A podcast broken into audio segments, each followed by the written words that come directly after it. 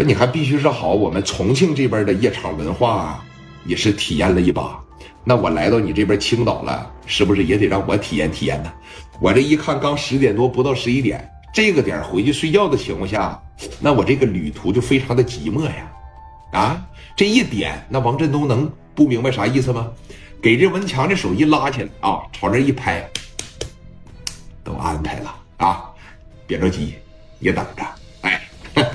上我哥们儿也是我小兄弟那个夜总会，咱上那儿去玩啊。今天晚上给你准备了五个洋马，洋马，果真吗？果真，都是大个儿，黄头发，蓝眼珠，那个个都带狐臭。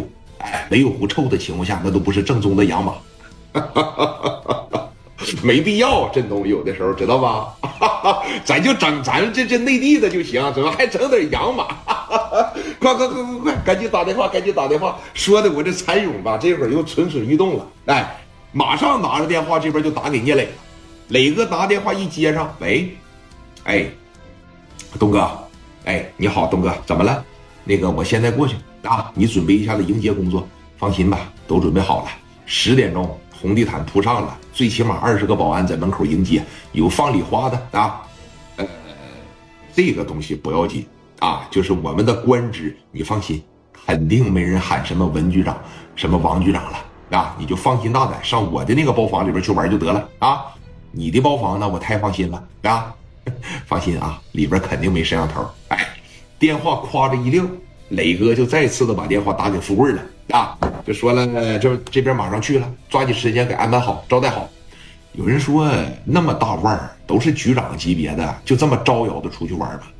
那个年代跟现在不一样，啊，那个年代是属于什么呢？没有这个互联网，没有短视频平台，它传播面不是那么广。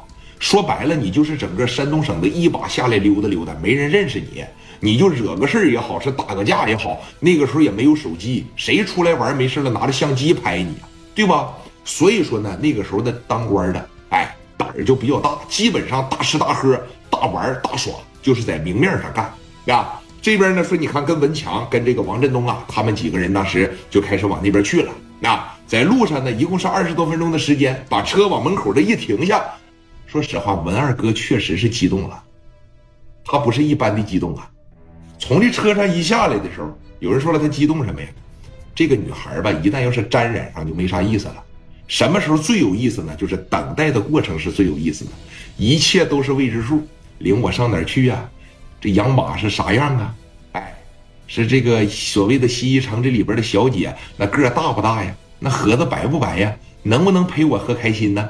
你越琢磨这个的时候，你就越期待。往往等真到这儿的时候，也就没啥意思了。那文二哥从车上啪的一下来，漂白的小衬衫，后边领着司机给夹了一。